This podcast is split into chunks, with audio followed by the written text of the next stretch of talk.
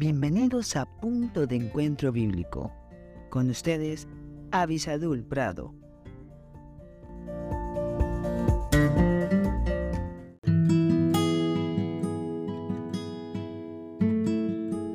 Hola, hola, gracias a Dios que estamos juntos nuevamente buscando el consejo de Dios. El día de hoy que queremos ver que hay que tener mucho cuidado con las apariencias. Este tipo de personas que tienen tanta maldad en su corazón, por lo general suelen esconderlo, en especial al principio de una relación cuando están tratando de reclutar nuevas personas. Tenga mucho cuidado con los amigos de sus hijos. Sí, efectivamente, nosotros tenemos que ayudar a nuestros hijos para que no vayan a caer en estos lazos, porque dime con quién andas y te diré quién eres, dice el refrán popular. Y lo vamos a ver aquí en Proverbios 23, versículos 6 y 7. Dice así el texto bíblico. No comas pan con el avaro, ni codices sus manjares, porque cuál es su pensamiento en su corazón, tal es él. Come y bebe, te dirá, mas su corazón no está contigo. ¿Lo ve? Usted le es útil.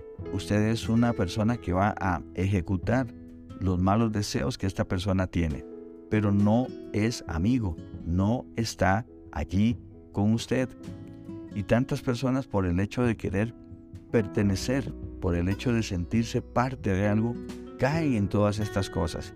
¿Y por qué tienen esa necesidad? Porque no encuentran amor en sus hogares, porque no encuentran sentido de pertenencia, porque van buscando a esa persona que es la persona famosa, la persona aceptada, la persona a la que todo el mundo le tiene miedo, pero el hecho es que no está con uno. Ellos le hacen sentir, porque hay una hipocresía muy grande. Por eso tenemos que tener cuidado con las apariencias, porque nos hacen sentir parte, pero luego simplemente si tienen que traicionarnos, lo harán. Su avaricia, su maldad, se va a hacer evidente, se va a hacer patente. Qué triste cuando escuchamos de jóvenes que estuvieron con grupos así y que ni siquiera habían aprendido en su familia este tipo de mañas, pero se vieron presos en una balacera, murieron o están en el hospital o fueron a parar a la cárcel, ya que tenían que pagar las deudas que otros tenían con la ley. No, tenemos que detener esto. Necesitamos orar, necesitamos buscar a estas personas, darles ejemplo, darles amor, que pertenezcan a un eh, grupo, a un que tenga un sentido que agrade a Dios. Dios es suficiente para darnos a nosotros todo lo que estas personas en apariencia nos quieren dar. Empezando que Dios quiere darnos salvación y vida eterna por medio del perdón que solamente Jesucristo puede dar. Espero con todo mi corazón que Dios le bendiga muy ricamente.